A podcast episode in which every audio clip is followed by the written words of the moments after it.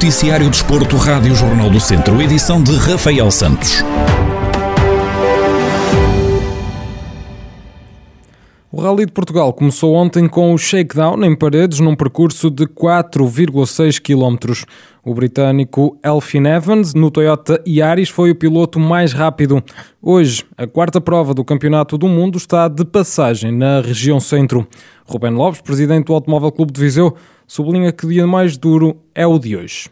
E o dia de hoje é um, é um dia bastante duro e com, com estas duas passagens por Lausanne, Góis e Arganil e uma passagem por Mortágua até seguirem para Lousada, penso que não vamos ter grandes conclusões em relação ao final de, do rally, mas uh, o dia de hoje vai ser muito, muito importante. Penso que as equipas que conseguirem chegar e terminar a super especial de Lousada logo à noite já terão ultrapassado um dos grandes desafios deste rally de Portugal, tendo em conta esses traçados e a dureza que vão, vão encontrar.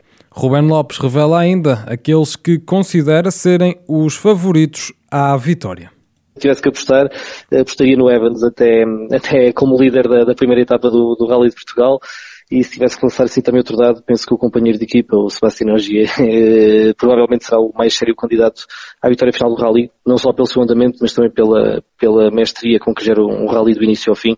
E é o que eu digo, é um Rally de gestão, pode-se pode ganhar um, um Rally sem vencer qualquer classificativa, basta haver acima de tudo muita regularidade e eu penso que isso vai fazer a diferença. E o dia de hoje é um dia dos mais duros que todos vão enfrentar, mas, mas será uma, um teste de fogo e que estou em crer que vamos ter, sem dúvida, também grandes espetáculos ao longo do dia de hoje. Ruben Lopes, presidente do Clube Automóvel de Viseu, a falar sobre o Rally de Portugal, que este ano está de volta a Mortágua, 20 anos depois.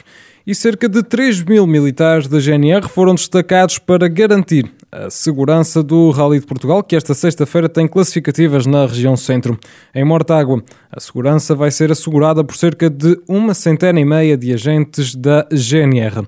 O Tenente-Coronel Adriano Rezende, Relações Públicas da GNR de Viseu, explica as medidas de segurança implementadas no troço que passa por Mortágua. Sim, em Mortágua nós temos um dispositivo de cerca de 140 militares. Está disposto ao longo de todo o troço e nos acessos ao mesmo, no sentido de garantir a segurança das pessoas que vão ter a oportunidade de assistir, assim como dos atletas e de toda a comitiva do WRC eh, que está no local. Existem zonas de espetáculo identificadas e são nessas zonas onde o público pode estar. Não pode estar em mais lado nenhum só pode estar nas zonas de espetáculo que estão identificadas ao longo do troço e é para essas zonas que o público deverá deslocar-se, pedindo informação também aos militares, nos locais onde estão dispostos, que os encaminharão e depois garantirão a segurança de toda, de toda a população que terá a oportunidade de assistir. O Relações Públicas da GNR de Viseu apela ainda ao civismo de todos os que se vão deslocar ao troço. Peço encarecidamente que efetivamente respeitem as nossas orientações, respeitem as lotações que estão definidas em cada zona de espetáculo, a informação está a ser veiculada pelas páginas oficiais do WCR, pelas nossas páginas de Facebook, inclusive o Comando Territorial de Viseu vai começar a emitir lotações quando as zonas de espetáculo começar a ficar lotadas, vai dar essa informação para se poder deslocar para outras. O Tenente-Coronel Adriano Rezende, Relações Públicas da GNR de Viseu, conta ainda que até o momento tudo decorre dentro da normalidade, estando a ser cumpridas todas as regras exigidas. A passagem dos pilotos por Mortágua está prevista para as 4 da tarde de hoje. Castro Daire vai receber a primeira prova pontuável para a Taça de Portugal de Maratonas de BTT de 2021. A organização é da Associação de Ciclismo da Beira Alta, que assegurou a realização da prova que inicialmente estava prevista acontecer na Meda, tal como dá conta Pedro Martins, o presidente da Associação de Ciclismo da Beira Alta. Havia essa data do 30 de maio, da, da primeira prova da Taça Portugal de, de, maratonas. Era para ser organizada na Meda. Eh, o organizador deixou de ter condições para poder organizar e para que ela não caísse definitivamente e o calendário não ficasse empobrecido pela falta dessa competição, a Associação de Ciclismo da Beira Alta assumiu o compromisso perante a Federação Portuguesa de Ciclismo de, nestes 15 dias, conseguir montar a, a prova no Conselho de, de Castro Daire. Nós já tínhamos uma maratona do Campeonato Regional planeada para Castro Daire para o primeiro fim fim de semana de junho. Foi só recuar uma semana no calendário e, e, e estamos a trabalhar para que ela, para que ela aconteça. É uma, organiza, é uma, uma competição organizada em, em parceria com a Casa do Benfica de Castro Daire, que é o, é o nosso clube filiado na, naquele conselho, com o apoio do município de Castro Daire e, e acredito que, apesar de termos esta margem curta para conseguir trabalhar, vamos fazer um grande festival de ciclismo e de BTT. O presidente da Associação de Ciclismo da Beira Alta garante que este é um voto de confiança por parte da Federação Portuguesa de Ciclismo e explica porquê.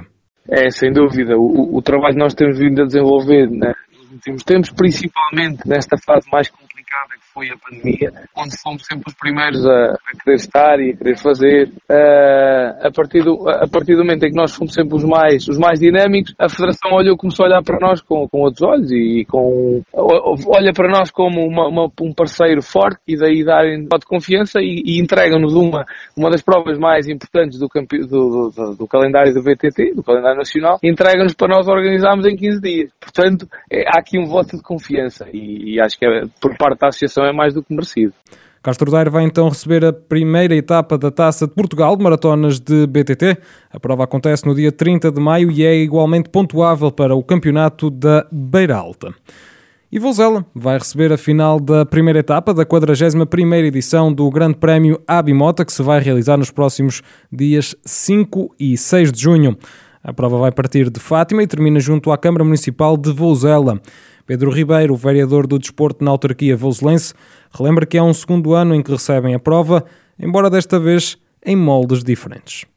Já tivemos aqui outras provas no âmbito esportivo. O Grande Prémio Abimota já se realizou há, há, dois anos. Ano passado era para se realizar, infelizmente não se realizou exatamente por, por esse motivo, estarmos com as restrições da pandemia. Este ano, até porque as regras de confinamento já o permitem e já há liberdade para decorrerem este tipo de provas e nós, como já estávamos no ano passado envolvidos neste grande prémio, este ano vamos manter esse intuito e vamos cumprindo as regras que são obrigatórias, não é? porque não estamos, ainda não é uma situação normal. Pedro Ribeiro conta quais as grandes restrições impostas nesta nova prova devido à pandemia?